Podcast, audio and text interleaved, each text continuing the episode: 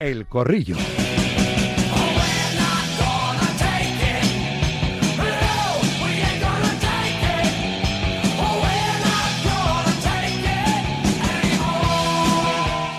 SEAT Motor eh, Die, concesionario oficial eh, SEAT en Fuenlabrada, lleva 32 años atendiendo a sus clientes con mucho cariño y profesionalidad, cariño que traslada cada día a los oyentes de Radio Marca, patrocinando el eh, corrillo, que empezamos ahora sí el tiempo de opinión aquí en Directo Marca con tres compañeros como siempre, Javi Casquero, el futbolista, ¿qué tal? Muy buenas. Hola, muy buenas. Manu Martín, ¿qué tal? Muy buenas. ¿Qué tal? ¿Cómo estás, Pablo? Y Alberto Pérez eh, de Onda Madrid. ¿Qué tal? Muy buenas, Alberto.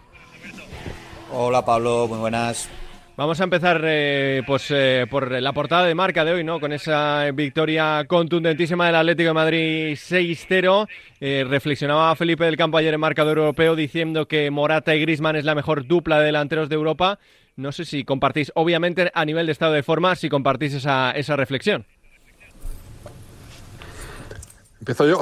Venga, el que sea. Eso mucho eh, decir, yo creo. El que más sabe. Ah, vale, vale. Casquero, que es el que más sabe, eso, eso. Sí. Venga. Venga, empiezo yo. Eh, desde luego en la liga sí, sí, sí, porque los números están ahí, es, una pareja que, se entiende a la perfección. Eh, el gran momento goleador de, Morata se une, que, que, Griezmann es un líder, que hace absolutamente de todo en el terreno de juego, la prolongación del Cholo Simeone es algo más que un, que un delantero. Lo vimos en el partido de, ayer, ya con, con la alineación del Cholo, en el que Griezmann era uno de los interiores, súper ofensiva esta alineación. Y este carácter ofensivo yo creo que está beneficiando también a estos dos jugadores, ¿no? a Morata y, y Griezmann. Eh, vamos a ver el crecimiento que, que tienen durante la, la, temporada. Habría que compararlo con, con otros equipos y, y, otros delanteros, que los hay muy buenos también en, en Europa, pero sin duda es una dupla a tener muy en cuenta.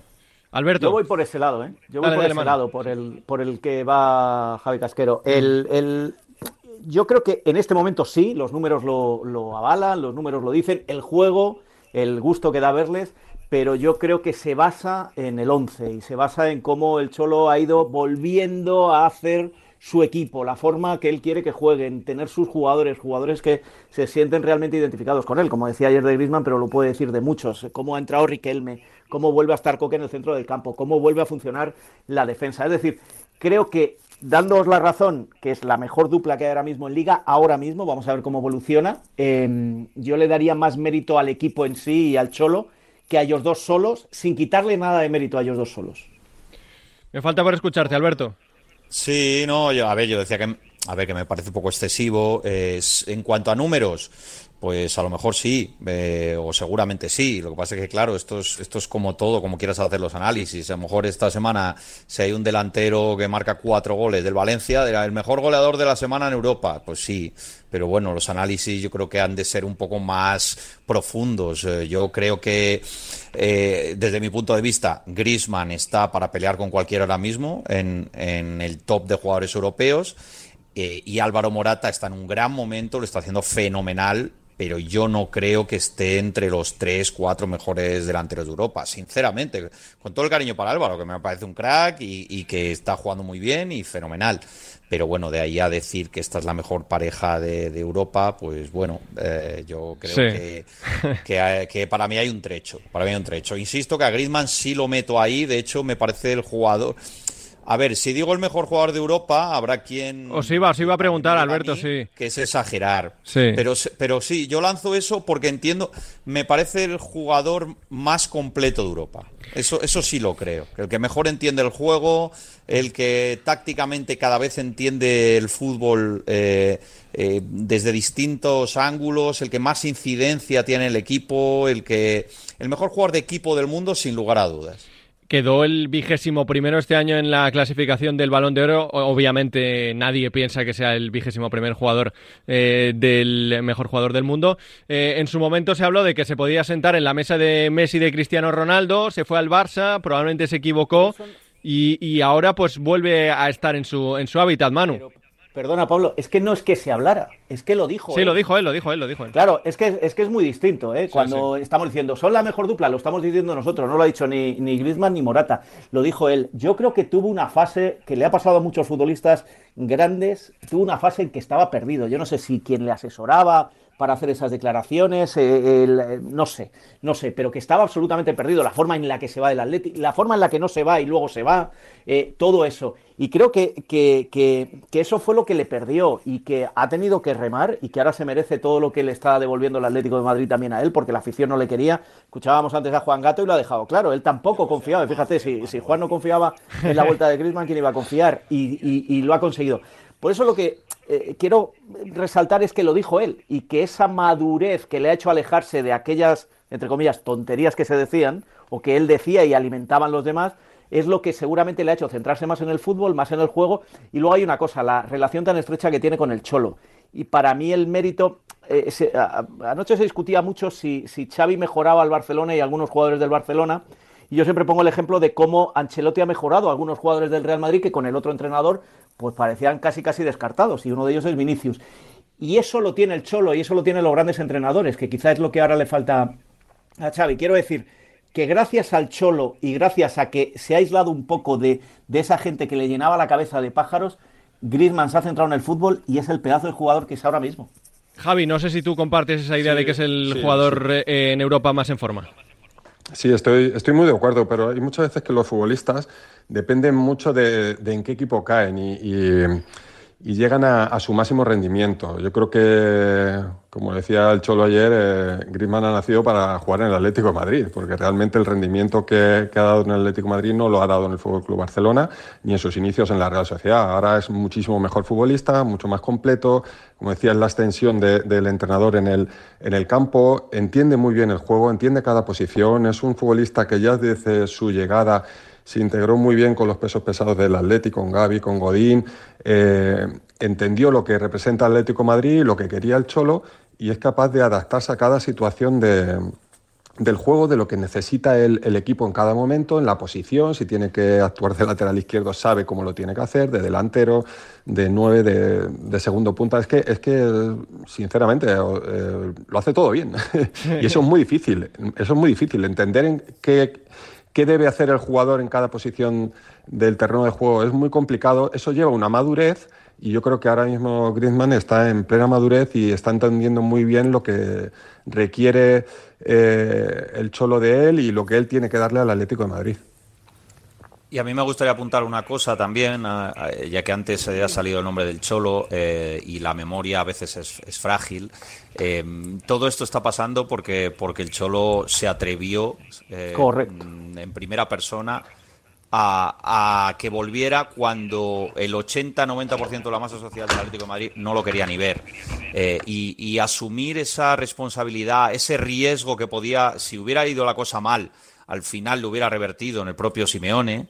Eh, yo creo que por eso el grado de fidelidad que siente Grisman por Simeone es total, porque sabe que ha apostado por él en, el momento más difícil, que ha seguido creyendo en él y luego es verdad que, que, él se lo ha devuelto pues con esa humildad, con ese trabajo, sabiendo que es verdad que se había metido en mucha tontería, en declaraciones eh, muy de divo futbolístico, con perdón, y espero que se me entienda. Eh, y hmm. creo que él ahora se ha dado cuenta de lo que es ser querido por una hinchada, ser eh, idolatrado por una masa social. Lo, que importan los detalles, que esto no es un juego, que hay sentimientos también detrás. Y, creo que él ahora es, es, feliz porque en el Atlético de Madrid es, es idolatrado por, por todos. Y es así un camino que sin Simeone no hubiera podido recorrer.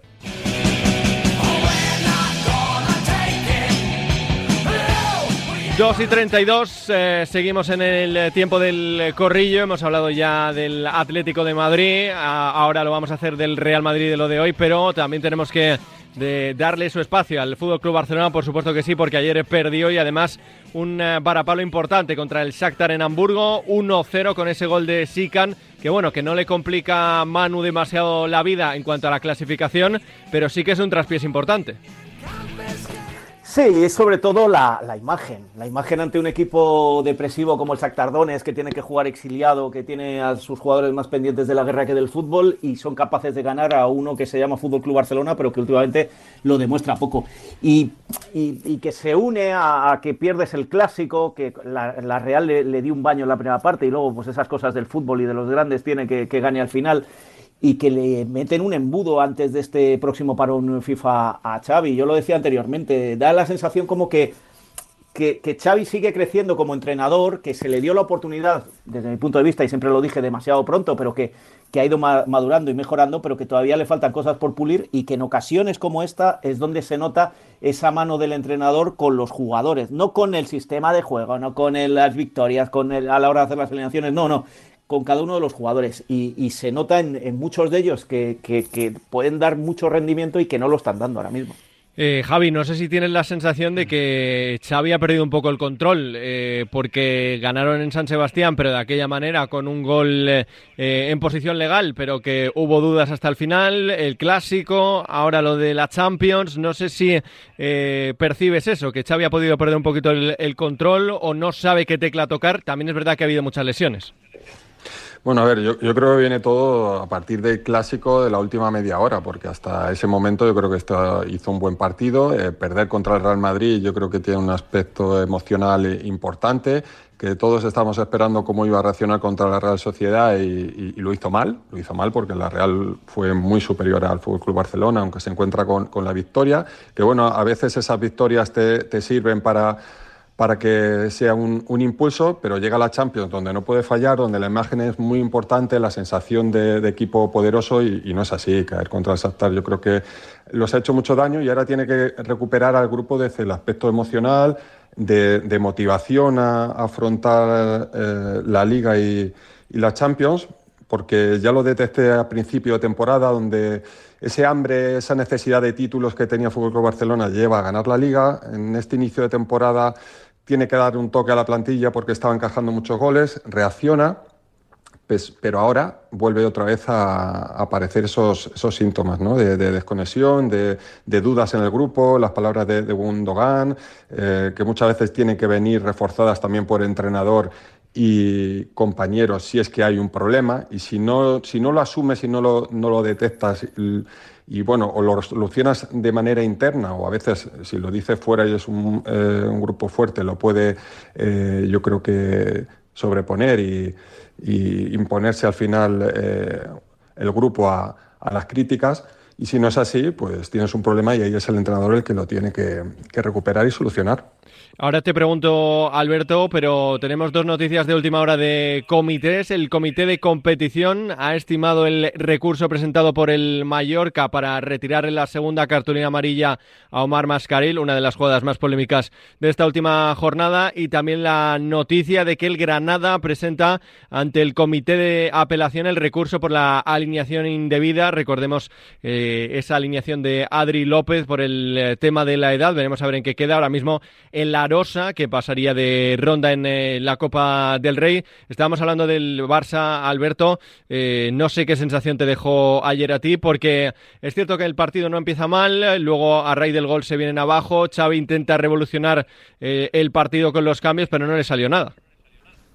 Bueno, mi sensación es que el Barça no está siendo fiable esta temporada que, y que no está jugando bien en general. Eh, yo creo que en toda la temporada sí ha ido ganando partidos con bastante sufrimiento, en algunos casos remontando. El día del clásico es verdad que es mejor durante 60 minutos. Tampoco me pareció que fueran 60 minutos extraordinarios. O sea, me pareció que fue mejor que el Madrid, pero no, no he visto el Barça de excelencia, ¿no? Que tanto se dice, tanto se habla. Yo creo que eh, a ver, que como siempre he pensado muchas veces con el Barça, que, creo que son muchas veces presos de, y esclavos de su propio estilo, que mm, eh, Xavi, claro, ha hablado muchas veces, incluso antes de ser entrenador, de, otros, eh, de Simeón hablamos antes, por ejemplo, y de otros entrenadores, que así no se puede jugar, que un grande no juega así, que tal. Eh, y claro, hablaron una cosa y luego el fútbol y el campo es otra. Entonces, él no está pudiendo llevar al campo todo lo que él ha predicado. Entonces, me parece que, hay que ser más práctico. En algunos casos el Barça lo ha sido y también en el mensaje. Oye, pues si es que a mí me encantaría jugar bien 90 minutos, meter 7 goles, que esto fuera un espectáculo, pero esto no es tan fácil, no jugamos solos, hay otro equipo enfrente y la realidad al final es, es la que es. Y creo que la autoexigencia que se marcan en Barcelona me parece a veces que, que es un yugo para, para, el equipo y que al final le afecta en el, en el rendimiento en el campo. Y hoy a las 9, Real Madrid Sporting de Braga. Mira, ni al pelo porque está Chitu en el restaurante Zalacaín. Va a celebrarse ahora la comida de directivas del Real Madrid y el Sporting de Braga. Chitu, ¿verdad? Sí, Pablo, pues en este preciso momento se acerca a la puerta del restaurante Zalacaín el presidente Florentino Pérez, acompañado de José Ángel Sánchez. Un ratito antes ha llegado la directiva del Braga.